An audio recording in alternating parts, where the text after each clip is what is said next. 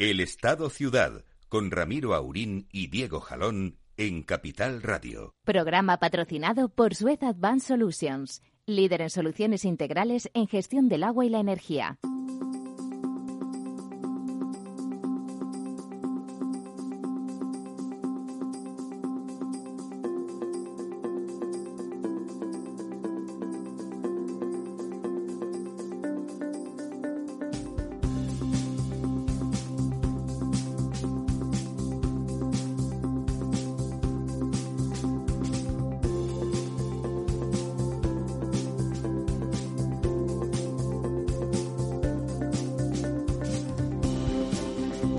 Buenos días, amigas y amigos. Aquí estamos, fresquitos, bien conservados. Don Lorenzo, ¿cómo andamos? Pues bien, la verdad es que estos días fresquitos pero limpios a mí me, siempre me, me son muy satisfactorios, ¿no? Eh, ya lo hemos visto, ha llegado usted a la hora puntual como un clavo. Como un reloj, puntualidad británica. Y además se nos viene usted elegante hoy, debe de ver a alguien.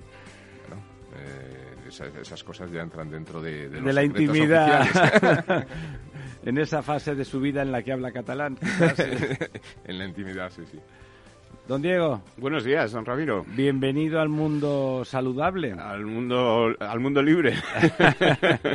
ya saben ustedes que don Diego es uno de esos millones de españoles que estuvo, que estuvo con el Omicron prácticamente sin enterarse pero en casita guardado para ser buena persona y no contaminar a más de la cuenta. Efectivamente, como mandan los cánones, ¿no? Los cánones, sí, los, cánones. Pues, los eh, cánones de la mayoría, de algunos. Efectivamente, los que no somos tenistas de élite nos quedamos en casa.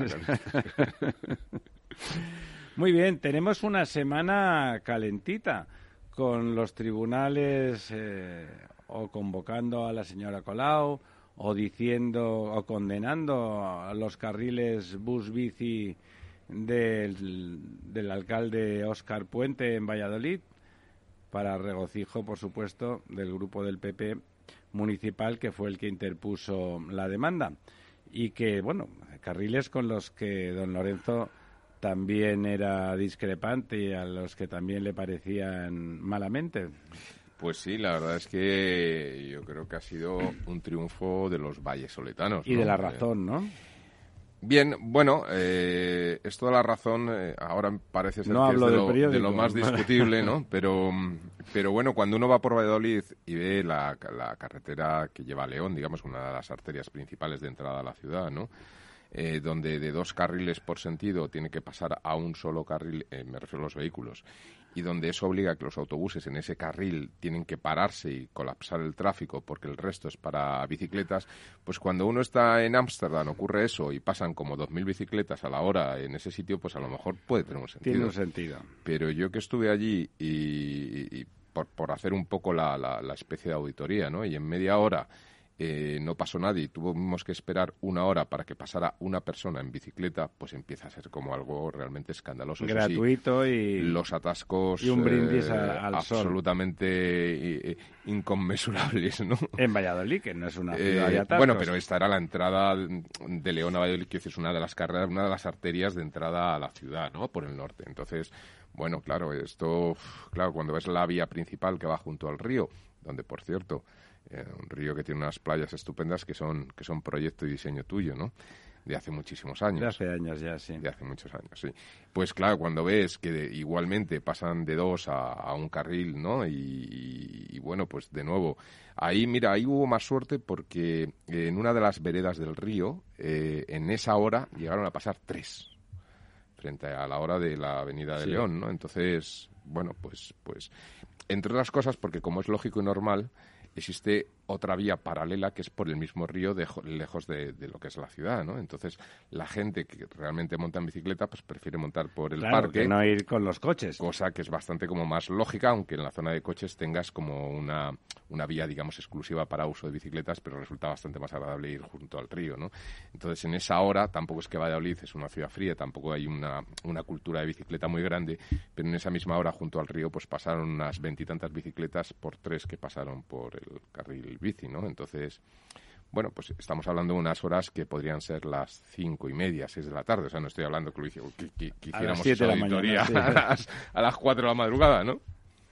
Muy bien, y don, don Diego, la, nuestra amiga nuestra amiga Colau también bueno también eh, tiene lo suyo, ¿no? Sí, pues Ada Colau eh, ha sido llamada a declarar, eh, bueno, pues por las subvenciones que ha ido dando, subvenciones, ayudas, en fin, llámalo, llámelo usted como, como le parezca, pues a diversas asociaciones, eh, digamos, afines a su, a su, si se le puede llamar, eh, universo ideológico. Y en algunos casos a su biografía personal. Efectivamente, y a su biografía personal, porque en algunas de ellas, pues, eh, ella había, había trabajado, como es, por ejemplo, el observatorio DESC, eh, al que es una de las otras, eh, son Ingenieros Sin Fronteras, Plataforma Afectados por la Hipoteca, Alianza contra la Pobreza Energética, eh, entre otras asociaciones, bueno, con las que la alcaldesa presuntamente, vamos a decir, eh, pues firmó... Sí, que luego en lugar de defender personas lo que hacen es atacar a instituciones y a quien no le parece que son de su cuerda, fundamentalmente. Claro, bueno, pues parece ser que la alcaldesa con todas estas entidades y otras más, pues firmó convenios, subvenciones directas, contratos menores, digamos, para... Uno detrás de otro, para no tener que pasar para, no tener que, bueno, pues de forma arbitraria eh, y pagó también incluso por estudios que no están relacionados pues con las eh, competencias municipales, es decir, por cosas que se supone que en el ayuntamiento no debería estar gastando el dinero en eso y que sin embargo pues Ada Colau eh, sí que lo hizo, ¿no?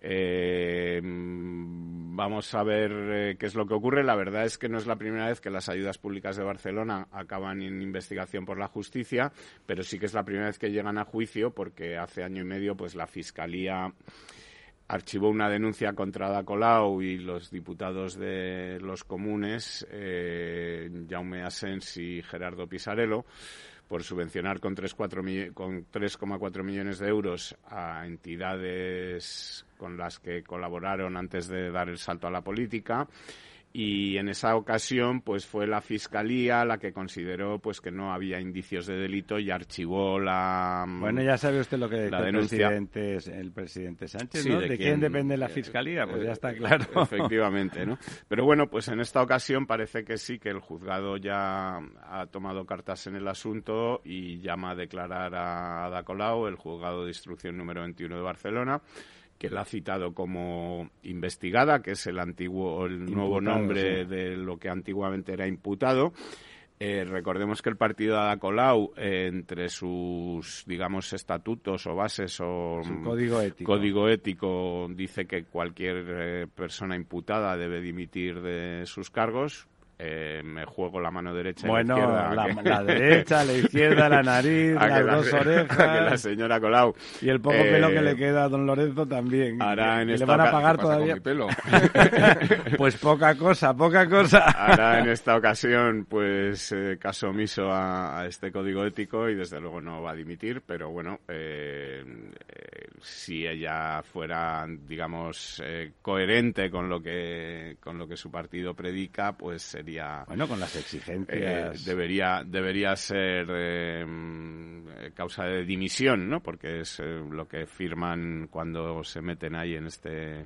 Bueno, lo de por firmar el papel lo aguanta todo, ¿no? Efectivamente. Entonces, bueno, pues sí, un poco igual que, que las cosas de, que comentabais de Oscar Puente, que, que bueno, pues... Eh, sí, ya ha dicho que no piensa hacer ni caso y que no piensa cambiar efectivamente, nada. Efectivamente, el otro día... Famoso respeto a la ley, El otro día se reía de que el Partido Popular no colaboraba con la justicia en un asunto que hay por ahí de, de unas primarias en Salamanca eh, y ahora él ha dicho pues que, no tiene previsto hacer absolutamente nada, que recurrirá a esta sentencia que declara ilegal la implantación de carriles bici y bus taxi en, en, Valladolid. Eh, que son además, pues, eh, como decía, eh, no solamente lo que explicaba don Lorenzo, porque digamos, afectan a, los vallisoletanos en el sentido de que crean atascos. Em, es un plan de movilidad que lo que hace es que nada se mueva o que sea muy... es un plan de inmovilidad, Efectivamente, que sea muy difícil moverse por la ciudad. Eh, pero es que además lo que lo que le dice el juzgado es que la forma en la que aprobó este estos planes eh, bueno no se ajusta, irregular ¿no? no se ajusta a la ley no es decir que no que no ha seguido los procedimientos algo que yo creo que es especialmente grave en una persona como Oscar Puente que aparte de de todas sus otras virtudes, pues es eh, abogado, ¿no? Es decir, que él debería saber eh, bueno, un poco... me imagino pues que en virtud de ese conocimiento se va de vacaciones con el yate de, un proveedor o con el, o, con el Mercedes de, de un beneficiado por decisiones en su plan urbanístico, bueno, son bueno, él viaja cositas, en, coches que no sabe de quién son y estas cosas, pero en fin. a mí no me pasa nunca.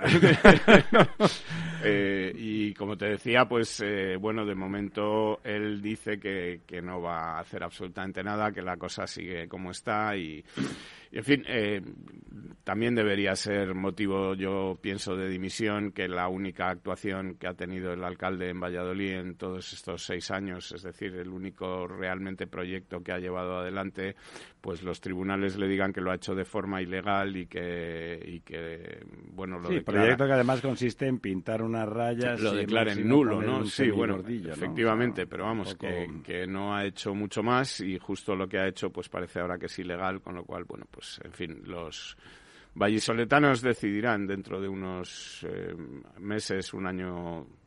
Eh, sí, bueno, por el otro lado, doña María Sánchez, la flamante presidenta de Aquavall, por la que percibe unos emolumentos... 90.000 euros al año aproximadamente. no está mal.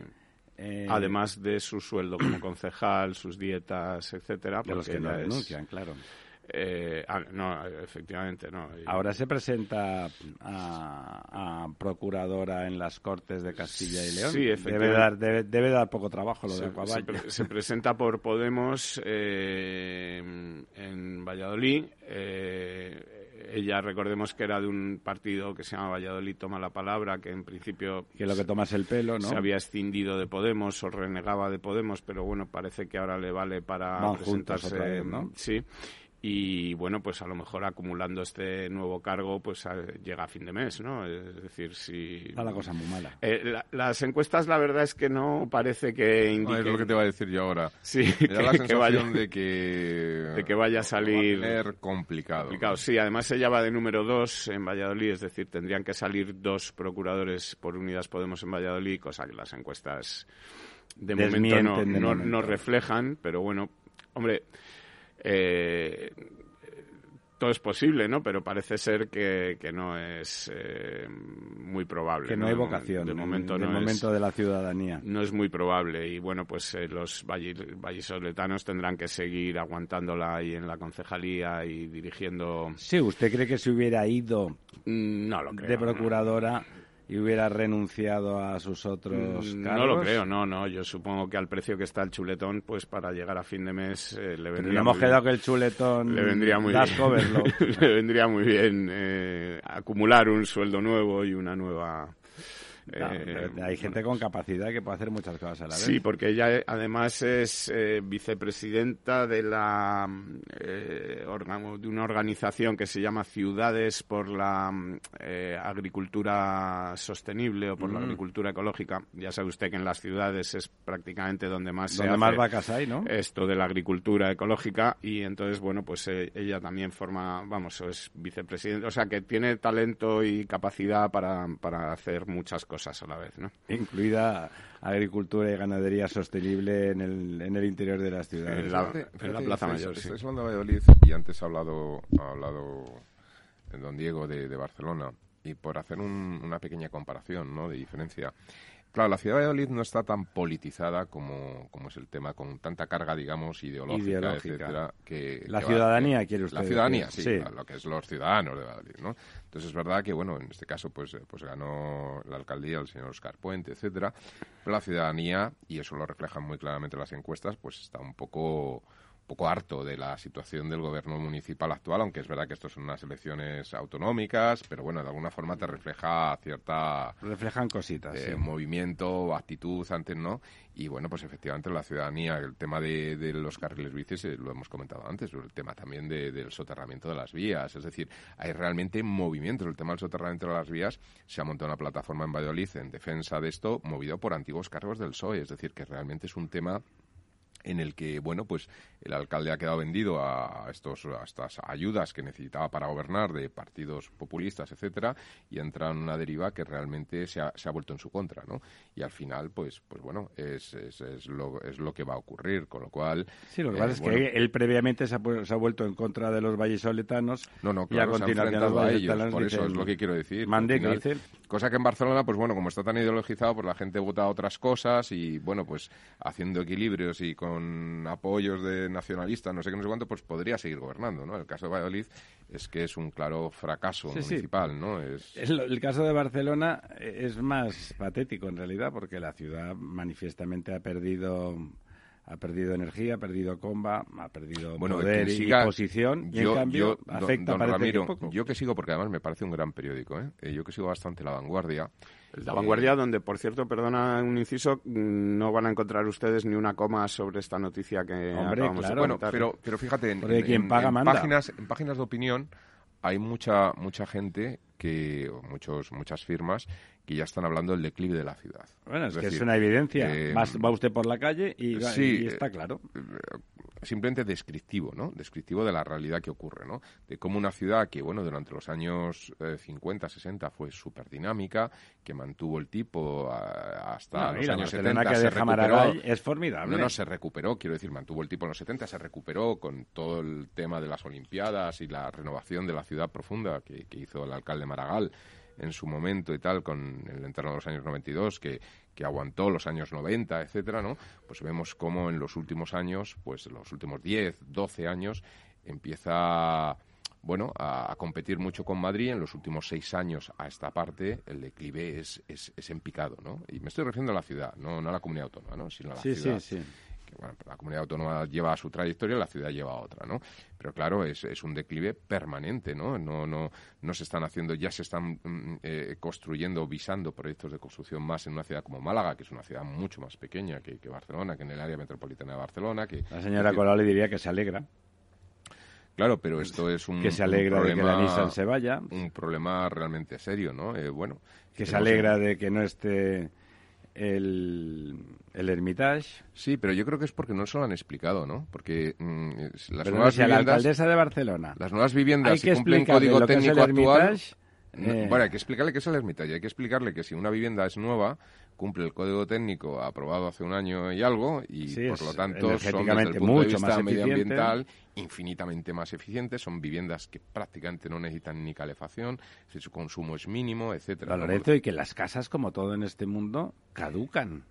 Y hay que renovar ese parque. Caducan, hay que renovar, hay que facilitar esto, etcétera. Pero es que además, desde el punto de vista medioambiental, pues bueno, es un, es un aporte, ¿no? Quiero decir, las ciudades, pues, pues, pues bueno, son ciudades históricas y, y, bueno, pues tienen, tienen lastres de, de su funcionamiento del pasado y eso hace falta renovación, ¿no? Y la ciudad, pues, no es que haya perdido el punch, es que eh, recuerdo hace como una semana y pico un artículo, no, lo que pasa no recuerdo ahora mismo el, el, el firmante, eh, un artículo de opinión, ¿no? Donde realmente mostraba que ya no era simplemente una pérdida con respecto a Madrid, es que era incluso una pérdida con respecto a cualquier ciudad de su tamaño, etcétera. Es decir, que ya no era un tema de que Madrid funcionara como un atractor del sistema, etcétera, etcétera, ¿no? Sino que incluso estaba ya por debajo en muchos, es decir, que empezaba a estar sobredimensionada la ciudad respecto a la actividad que empezaba a tener, ¿no? En cuanto a tamaño, etcétera, ¿no? Entonces, ya no es eso. Había la vanguardia que tanto le gusta a usted, esto es, ¿cuándo era? ayer o el, domingo, creo que fue el domingo, que sacaron un, un artículo tal comentando que Madrid se había convertido en el gran atractor de la migración interna en España. No, bueno, esos están saliendo todas las semanas, ¿no? pero eh, yo destacaba uno que... se quejaban, ¿no? Lo que la, pues la pregunta es fácil, ¿por qué ha sustituido Madrid a Barcelona, que era el lugar con más atracción para la migración española? ¿Por qué? A ver si se cree que la gente hace el tonto. Es obvio. por motivos de varios tipos. O sea, desde, luego el declive económico y una menor oferta de empleo, un empleo donde los ciudadanos no son libres iguales porque el nacionalismo está apretando muchísimo y por lo tanto hacen que se sientan incómodos. Empieza a afectar incluso a las multinacionales donde que a esos en general les afectaba menos, ¿no? Como venían, bueno, pues eh, de otro país y venían pues con otra lengua pues un poco les daba más igual y además a ellos les respetaban más seguramente eh, el trato eh, bueno pues ¿por qué ha ocurrido la sustitución de una cosa por otra? Bueno, o sea, es que Madrid, dicen, Madrid ya, ya, ya tiene un PIB superior al de Cataluña, que tiene mucho que ver el del, de la ciudad de, de, Madrid con la ciudad de Barcelona. Pero es que Andalucía también tiene un PIB superior al de Cataluña. Eh, bueno, o sea, ahí, meter la cabeza debajo del ala o en, el, o en un agujero como las avestruces de forma manifiesta, ¿no? Empieza a ser una, que, que, que no hay discusión, en realidad puede haber encogimiento de hombres ante las preguntas. ¿no? un fenómeno que habría que empezar a estudiar es Valencia.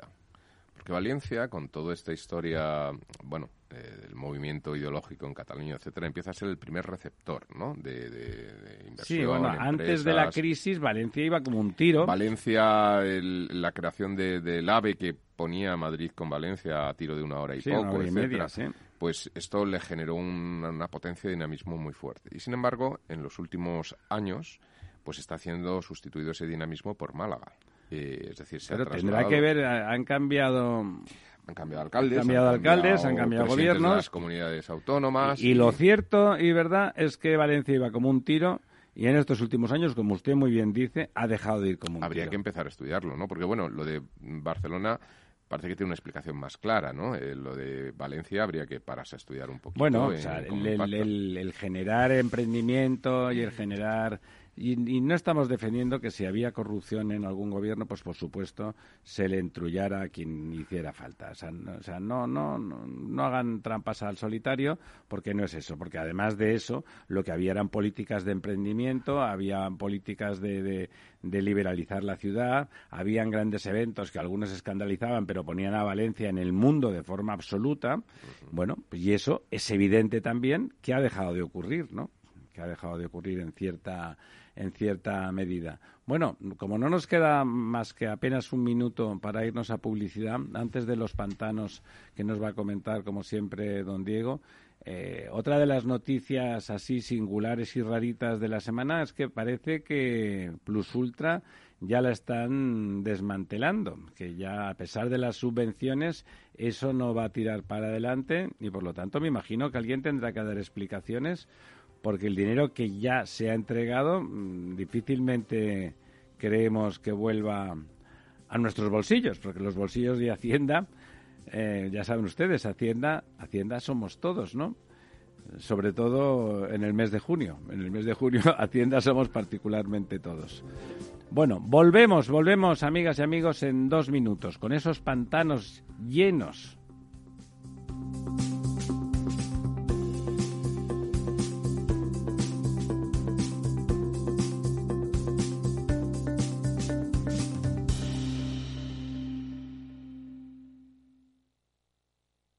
Portugal es lugar para el amor. Hay un no sé qué que se respira en el aire que nos seduce y enamora. En su pequeño territorio, Portugal concentra paisajes y especies tan diferentes que hacen que cualquier viaje, por corto que sea, resulte un placer lleno de descubrimientos. Portugal tiene una gastronomía tan rica y variada como su paisaje. El Océano Atlántico, que acercó Portugal a otros pueblos y culturas, baña nuestra larga costa. Le acompaña un sol brillante que dora la piel y calienta el alma. Capital Radio. Gráficas Naciones. Más de 50 años de experiencia en el sector de las artes gráficas. Apostamos por la última tecnología tanto en impresión offset como en digital y gran formato. Realizamos todo tipo de impresión. Tarjetas de visita, folletos, libros, vinilos, decoración y montaje de stands. Más información en el 91 629 2145 o en gráficasnaciones.es. Escucha cada día entre las 8 y las ocho y media de la noche el balance de los deportes con Paco Lloret, la emoción del fútbol y la pasión del deporte en el balance. Capital Radio. Si eres emprendedor, empresario o autónomo, en negocios de carne y hueso encontrarás todas las claves para hacer crecer tu negocio. Cada miércoles de 1 a 2 de la tarde en Capital Radio, con Mariló Sánchez Fuentes.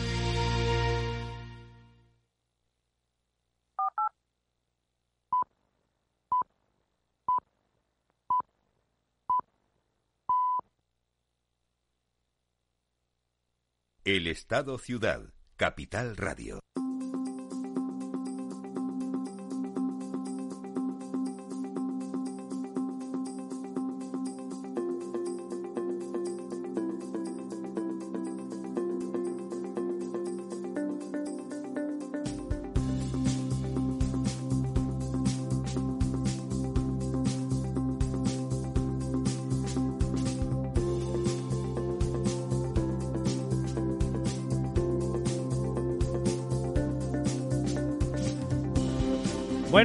Pues se decía yo que esos pantanos llenos, ¿llenos de qué? ¿Llenos de agua?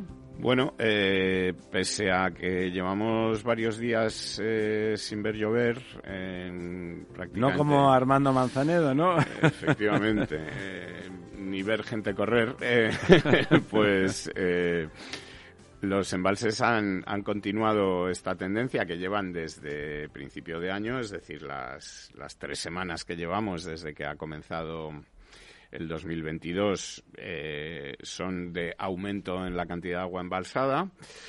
Y, bueno, eh, hemos aumentado en 506 hectómetros cúbicos la, la, cantidad de agua que tenemos en nuestros embalses, lo que es un 0,90% más que la semana anterior nos sitúa ya por encima del 45%, en el 45,28%.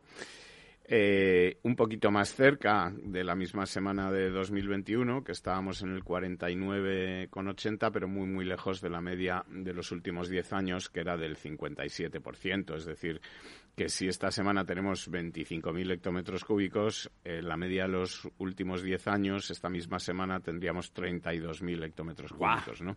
Es una diferencia notable importante, efectivamente. Y bueno, eh, este aumento de esta semana eh, por cuencas se explica prácticamente sola por eh, la cuenca del río Ebro, ¿no? En el, en el Ebro, en el Pirineo, nevó mucho hace un par de semanas. ahora el calor mm, y la falta de lluvia y el sol está haciendo que, buena parte de, de, esa nieve se derrita y en esta semana el Ebro ha aumentado en 411 hectómetros cúbicos de esos 500 que te decía que hemos aumentado en el conjunto de España. El 80% pues es, prácticamente el Ebro que ha subido en 5,19, se sitúa ya en el 67%. Y sin embargo, pues las cuencas que estaban mal y regular tirando a mal, como son el Guadiana, el Guadalquivir y en cierta medida la cuenca del Tajo, pues eh, se quedan prácticamente igual que la semana anterior. El Guadalquivir sube 4 hectómetros cúbicos, el Guadiana otros 4 y el Tajo baja 8 hectómetros cúbicos. Es decir, que es eh, un dato el que hemos dado al principio de decir que, que, sube el agua embalsada en España. En realidad podríamos haber dicho sube el agua embalsada en la cuenca del Ebro. En la cuenca del Ebro. Y en el resto de cuencas, pues la cosa se queda, eh, bueno, pues... Bueno, tal como va la cosa, virgencita, virgencita, que me quede como Efectivamente, prácticamente como estaba. El Júcar sí aumenta eh, 7 hectómetros cúbicos y la cuenca del Miñosil es otra de las que aumenta junto con el Ebro en 63 hectómetros cúbicos. Y siendo pequeña como es, es, importante. Siendo pequeña, aumenta bastante, es un 2,8%. La cuenca del Miño-Sil, a ver, tampoco es tan pequeña, ¿no? Es decir, es una cuenca de 3.000 hectómetros cúbicos, mm, es la, la, quinta, la, sexta cuenca mayor de España. Este 2,8 es un aumento en una eh, semanita. Es un aumento importante y, como te decía también, pues la situación del Júcar, que sigue manteniéndose estupendamente para lo que es habitual en, en el Júcar y también esta semana aumenta la cuenca del Segura en, en 4 hectómetros cúbicos, ¿no? Lo que la sitúa pues en un 35,18, bueno, que para, ser la cuenca del Segura pues sí. está, está bastante bien, ¿no?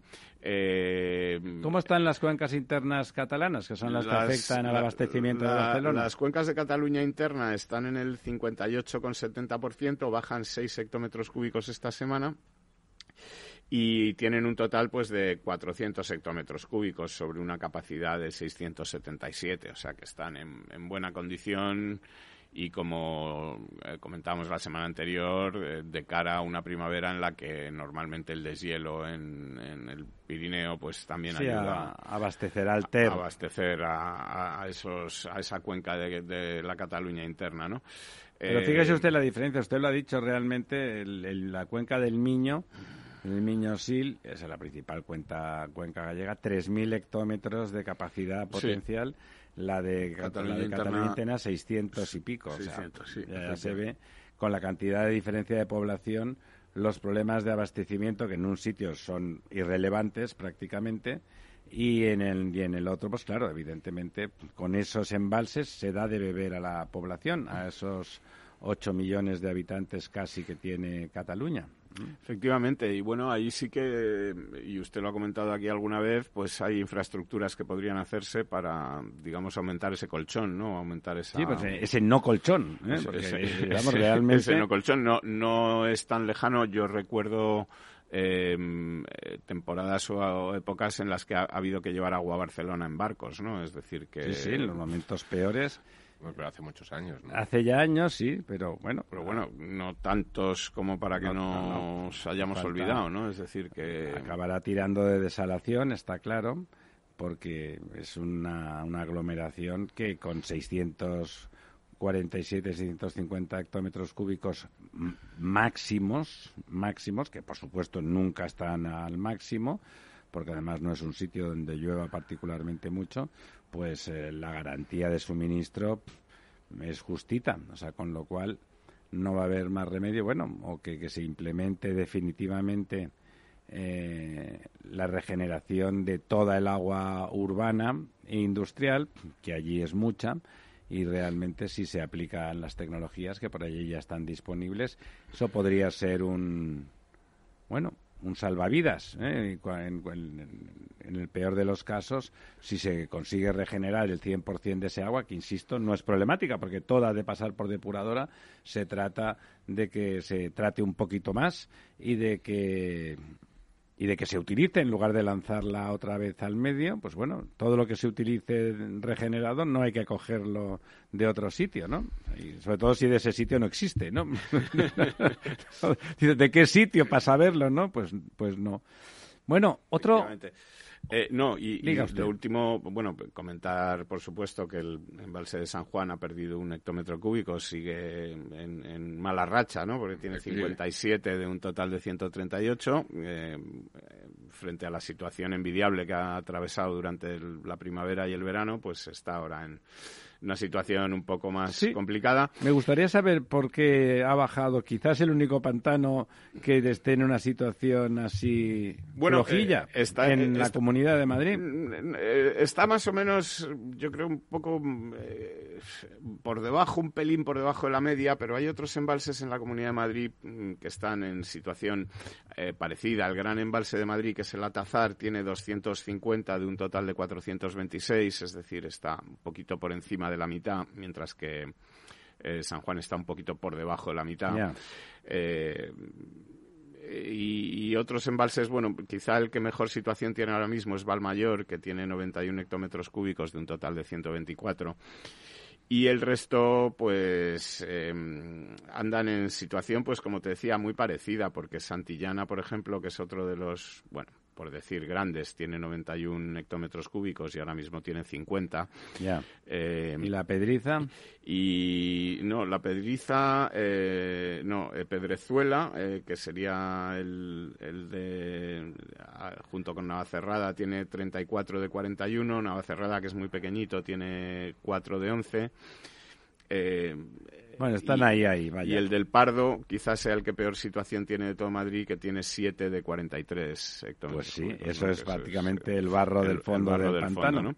Y bueno, lo, lo malo de, de, todo esto, bueno, de la situación que hemos comentado, de falta de agua, en, sobre todo en las cuencas de Guadiana, Guadalquivir, Tajo, etcétera, y, y eh, un poco en general en conjunto de España, si exceptuamos la cuenca del Ebro, Eh, es que en las próximas días pues tampoco parece que vaya ah, a llover. El anticiclón de las Azores está instalado, Efectivamente, el anticiclón en las Azores está ahí que se ha quedado a vivir, parece, que de momento no nos llegan borrascas que seguramente la semana que viene pues seguirá llegando agua al Ebro por ese sol que está pegando en las montañas del Pirineo y que hace que se derrita parte de la nieve caída y que de momento pues eh, esto que decían las cabañuelas que nos comentaba don Lorenzo voy a decir ahora me da un poquito de pues, pena lo de las cabañuelas. Que va a ser que no. Tenía como ni se les... estoy canalizando agosto y tal un día viendo la naturaleza alrededor parecía como la Filomena ni está ni, ni se la espera ni su prima tampoco de momento no parece que hombre frío hace porque la verdad sí pero precisamente este eh, hace frío pues por, por el anticiclón y, y no hay previsión de que vaya a llover de forma más o menos eh,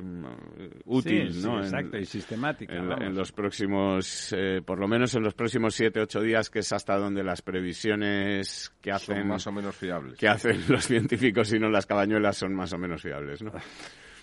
Bueno, la otra noticia que les habrá llamado a ustedes la atención, imagino, a mí mucho, es el, volcán ese del archipiélago del, del, Reino de Tonga, que son ciento y pico islillas con cien mil habitantes y que fue espectacular las imágenes que nos, que nos dio la televisión desde el satélite con una explosión descomunal que en un solo día echó más CO2 y azufre a la atmósfera que los, ¿cuánto? 93 del, del volcán de, de La Palma, que no, sin desmerecer al volcán de La Palma, que los pobres palmeños lo, lo han sufrido de lo lindo, pero que, esos volcanes explosivos del Pacífico era submarino, provocó incluso un pequeño tsunami y una explosión que se vio vívidamente, que se notó parece que, en todo el planeta, la onda, la onda expansiva.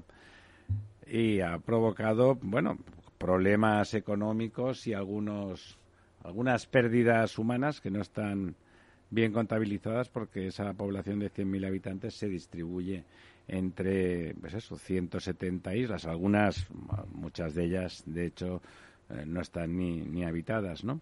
Pero es una especie de paraíso, es un reino, un reino de lo, lo único que es conocido, aparte de sus instalaciones turísticas preciosas, me llaman el paraíso, es el equipo de, de rugby, que como en toda esa zona del mundo, son bueno pues son muy buenos y aunque es un, país muy chiquitito desde el punto de vista demográfico su equipo de rugby siempre es siempre es temible Sí, aquí hay un precedente que es, eh, bueno, precedente, digamos que es la erupción del Monte Pinatubo que tuvo lugar en Filipinas en 1991 y que produjo eh, en, ese momento un cierto enfriamiento global del planeta. Eh, y lo que sí que parece que están los científicos comentando ahora es que la emisión o, que la erupción de, de este volcán de Tonga eh, a pesar de haber sido una erupción masiva y como usted comenta, pues muy espectacular en las imágenes de televisión, ha emitido material que no es suficiente para provocar, un, evento, similar al que provocó el Pinatubo de, de un cierto. Supongo que el hecho de que esté debajo del mar también ayuda a que eso se quede disuelto, ¿no? Antes de llegar a la atmósfera, el agua se llevará bastante Bastante material, ¿no? Es, posible, sí.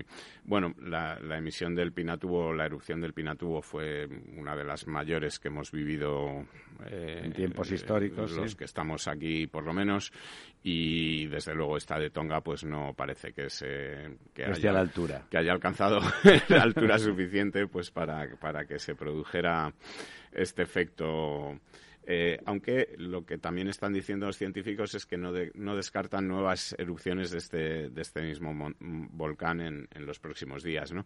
Y oye, ya que hablamos de volcanes, eh, a mí me gustaría recordar. Sí, por favor. El volcán español, es decir, y, los damnificados. La Palma, los damnificados en La Palma y, de nuevo hacer un llamamiento que desde aquí no creo que sirva de mucho, pero por lo menos, oye, nuestra solidaridad y nuestro deseo de que algún día lleguen esas ayudas que el presidente del gobierno tantas veces prometió cuando se aficionó a viajar a La Palma porque parece que era el único sitio de España donde había tele donde él podía andar por la calle sin que le abuchearan porque la gente estaba un poco pendiente de otra cosa, ¿no? Pero eh, allí prometió cuestión de tiempo, don Diego. Ya, Eso es ponerse. Ya, parece que, que el tema no le funciona y hace tiempo, vamos, hace unos días que no que no pasa por allí, pero estaría bien que llegasen esas ayudas porque, como hemos comentado, hay muchísimas infraestructuras que, recuperar allí. Hay muchísimas carreteras, eh, conducciones de agua, tendidos eléctricos, viviendas, viviendas, etcétera, que reconstruir y, son necesarias estas ayudas, ¿no? Y, parece que de momento pues no bueno, están llegando con el de ayudas, y la velocidad en, En esas cosas que son fundamentales para que el país eh, progrese y siga en orden, creo que va a haber 15 milloncitos para Pachá, ¿no? Eh, sí, bueno, es una de las eh, empresas que, que el gobierno ha considerado estratégicas. Eh, Hombre, para algunos son estratégicas, desde luego. Yo creo que tiene mucho, ¿no? En, Ibiza es, sí, 15 millones de euros y las demás discotecas no son estratégicas. Bueno. Sí, bueno, a ver, un poco lo que se está comentando es precisamente eso, ¿no? Que, que de las dos mil y pico discotecas que hay en España, eh, la única considerada estratégica ya ha sido la discoteca Pachá, porque en Ibiza, que hubiera un plan para el sector, ¿no? Como dice usted, en Ibiza, como dice don Lorenzo, en Ibiza hay muchas, hay muchas discotecas y incluso algunas mayores en cuanto a tamaño, aforo, etcétera, que la discoteca Pachá. Y sin embargo, pues. Atlántida se llamaba una. Hay una que se llama Privilege, que es eh, la yo creo que la de mayor aforo de, Ibiza. Eh, hay otras, como Amnesia, en fin, hay varias. Eh, pero la única que ha resultado, digamos, beneficiada de estas ayudas eh, es la discoteca. Y nunca mejor utilizado el verbo beneficiado, ¿no? La discoteca Pachá, efectivamente, ¿no? Entonces, bueno, pues son estas cosas que, que hacen que pensemos pues que realmente los fondos europeos se están distribuyendo con una gran discreción con algunos criterios por lo menos poco transparentes no así lo opina también eh, la presidenta de la Comunidad de Madrid y de hecho otros presidentes regionales que de momento han recurrido ante los tribunales pues un reparto de nueve millones de euros que es muy poquito es una cosa muy simbólica pero precisamente por simbólica pues es eh, por lo que han interpuesto este recurso para ver si tratando de atajar desde el principio el, tema de este reparto arbitrario, eh, pues consiguen que la cosa se encauce. Aunque... Y donde ser de una comunidad o ser de otra, tiene premio o tiene castigo, ¿no? parece que sí, ¿no? Que es eh, el problema, ¿no? Que, que, bueno, también se ha publicado que el presidente está favoreciendo con estas ayudas europeas solamente o prácticamente solamente a los ayuntamientos eh, gobernados por alcaldes socialistas. Y en fin, cada vez hay más dudas de que esto eh, pues eh, vaya a buen puerto. ¿Había, ¿había alguna duda? Aunque el, el presidente parece que ha encontrado una, un nuevo mantra, ¿no? que es que en vez de llamar ahora fascistas a la, a la oposición, pues ha decidido que todo aquel que no está de acuerdo con su reparto de los fondos europeos es un negacionista. ¿Negacionista de, qué? De, qué es lo que niega? Negacionista de la política. Eh, negacionista negacionistas de, la política, ¿no? Es un adjetivo, yo creo, que se han inventado ahora, bueno, pues los ideólogos de, de Moncloa, aunque es demasiado largo, yo creo, para funcionar bien en los titulares de los periódicos, pero de momento están tratando de, de sacarle jugo al tema este del negacionismo político es a lo que se dedica ahora el presidente. Cuando él es el creador. El del no es no, y qué parte del no no ha entendido usted, ¿no? Es, gracioso porque todavía nos acordamos. Efectivamente, ¿no? Y bueno, pues eh, ahí estamos con el negacionismo y las cosas chulísimas, pues haciendo haciendo el tonto el tonto porque oía oía al, presidente de, de Renault España decir que se están haciendo cosas de verdad con respecto a las baterías, que el, que el mercado del automóvil, los vectores fundamentales, desde luego uno va a ser la fabricación de baterías y que aquí se hace bla bla bla con eso, pero que todavía no se ha movido un dedo real y que en cambio en los países de nuestra competencia europea los movimientos son de poner ladrillos y de empezar a montar Pero fábricas. No solamente las baterías, que el problema más serio es también toda la, toda, la, carga de esas baterías, ¿no? sí, sí, todo lo que va alrededor de eso. Claro, es que las baterías, bueno, pues sí, son fábricas que se pueden de alguna forma localizar o Además es la logística para nuestras fábricas. Claro, pero el problema es todo todo el tema de, la, de, las necesidades, es decir, yo lo que lo que no veo por ningún lado en España es un plan de necesidades de inversión en infraestructura eléctrica para los próximos 30 años. Porque todo el bla bla bla sobre el coche eléctrico con las lo hemos dicho muchas veces aquí es imposible de llevar a cabo con las infraestructuras actuales. Ramiro, las viviendas si quieren ser eficientes van a tener que pasar a sistemas de aerotermia sustituir gas o otras eh, calderas por aerotermias. Estos son eléctricas, es decir al final todo es eléctrico eh, claro los requerimientos, es decir, está hecho ese estudio de qué ocurre cuando todas las viviendas, cuando todo el parque de automóviles, cuando todas las fábricas, procesos industriales, etcétera, reconviertan toda su fuente energética las, las sombrillas que calientan las terrazas, que ya están diciendo que tienen que, que ahora todas las de gas hay que quitarlas y ponerlas eléctricas también, es decir que todo va hacia la electrificación. Claro, pero es que el problema es un, es un problema dimensionado. Y de potencia instalada posible. y dimensionado. Quiere decir que los cables se queman si no tienen la dimensión adecuada. No caben, los cables son como tuberías, que no pasa más agua que la que puede pasar. Pues un cable no pasa más electricidad que la que puede pasar. Que ya no es también, eh, que, que, por supuesto, pero además de generación, es decir, cómo se va a generar esta energía, ¿no? Es decir, que, hablábamos la semana pasada del programa de centrales nucleares que quiere poner en marcha Europa eh, porque claro, si vamos a, necesitar el doble de generación del que tenemos y mantenemos la misma capacidad de la nuclear, la nuclear va a pasar de, un veintitantos a un 15% a un 16% y a lo mejor el tema, pues el día que no llueva o no haya sol o no haya tal, no de de sí, ¿no? Perdone, y eso con la intención insana de muchos, de muchos que mandan además, de cerrar esas nucleares que tenemos en marcha en lugar de alargarlas al menos. Efectivamente. Ya que está claro que aquí no va a haber manera que hagan como en otros países europeos que van a construir nuevas centrales nucleares. Pero, don Ramiro, eso que dice usted es muy grave porque... Eh, eh no, digo lamentablemente no, lo digo yo, que no soy Ya, pero, pero es muy grave, me refiero a que las centrales nucleares en España, el parque de centrales nucleares ya tiene unos cuantos años. Es decir, esto de alargarlo y alargarlo no tiene ningún sentido. Lo que tiene que haber es una planificación de un plan.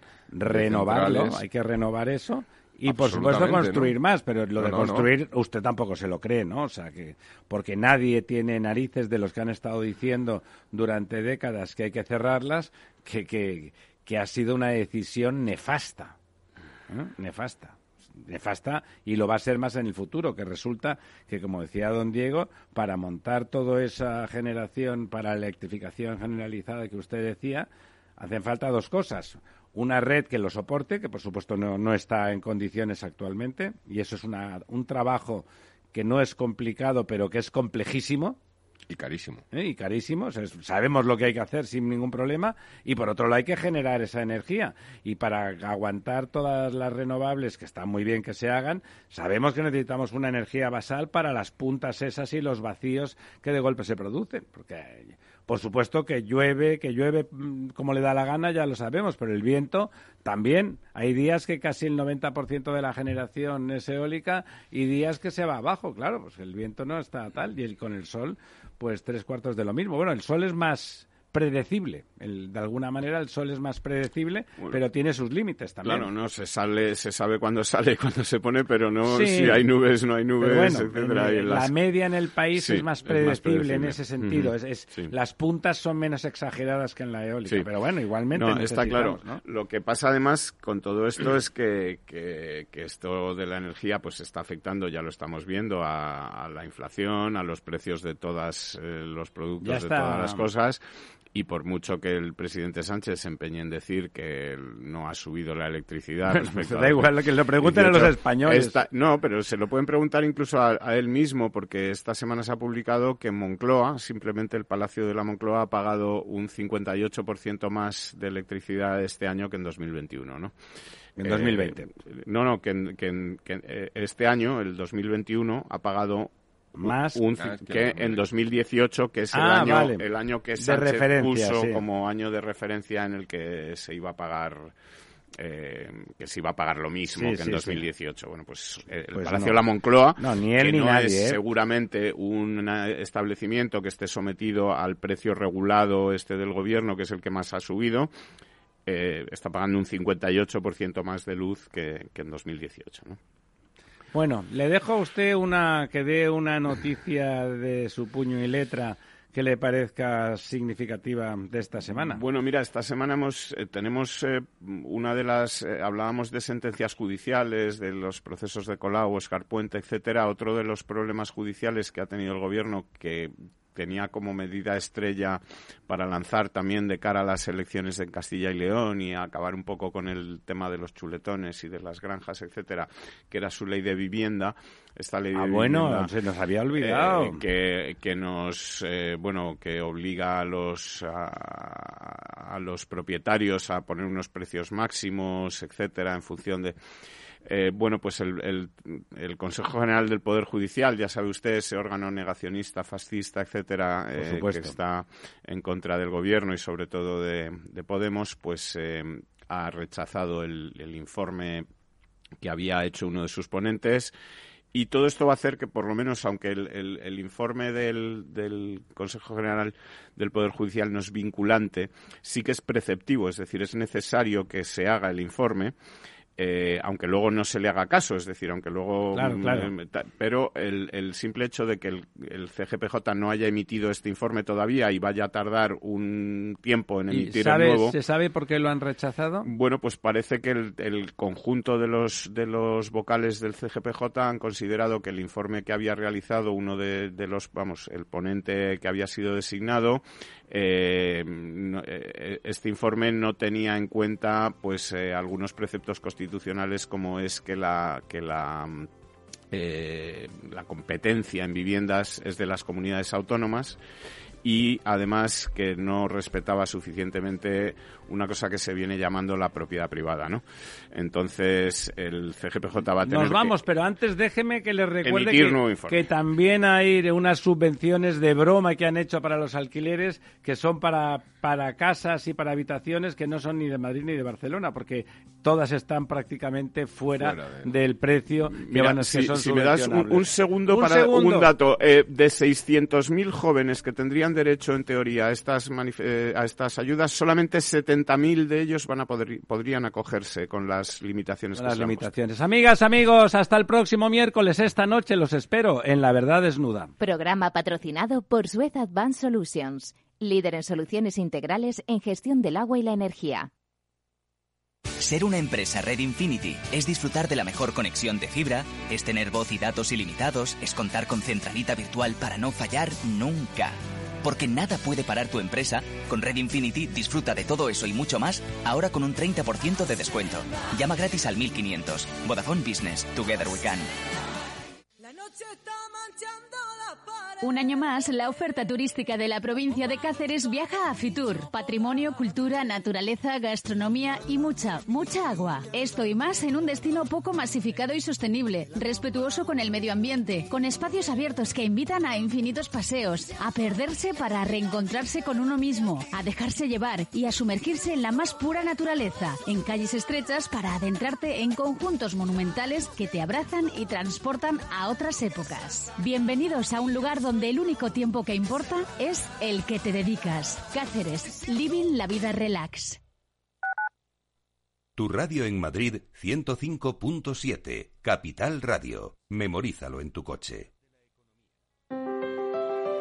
Si te gusta la cocina gallega de siempre, en el Mesón Gallego 1 y el Mesón Gallego 2 encontrarás los mejores pescados y mariscos de las costas junto a recetas de la Galicia interior, además de las carnes de Sanabria y los mejores embutidos de Zamora y nuestra terraza. Te esperamos en la calle Muller 35, teléfono 91 579 3623 y en la Plaza de la Remonta 13, teléfono 91 579 0769. Una recomendación del programa gastronómico Mesa y Descanso. Escucha cada jueves a partir de las 10 y 5 de la noche en Líderes Globales las entrevistas que Raúl Castro nos trae desde Florida. Personas inspiradoras de habla hispana que han destacado en sus actividades más allá de nuestras fronteras y que nos dejan sus enseñanzas y aprendizajes desde el punto de vista más personal. Líderes Globales con Raúl Castro en Capital Radio. Disfruta de la mejor cocina gallega en Montes de Galicia. Todo un clásico moderno en el barrio de Salamanca. Disfruta de la variada dieta atlántica, de las mejores carnes y pescados tratados con respeto y transparencia y regados con una de las mejores bodegas de la zona. En grupo, en familia o en pareja, Montes de Galicia te ofrece el espacio perfecto en cada ocasión. Si quieres entender mejor todo lo que rodea a nuestro sector alimentario, tienes una cita en La Trilla un gran equipo de especialistas te acercará a la actualidad económica y política desde el campo hasta la mesa. Conocerás sus principales innovaciones sin olvidar las producciones más tradicionales. Los sábados de 8 a 9 de la mañana con Juan Quintana, La Trilla de Capital Radio.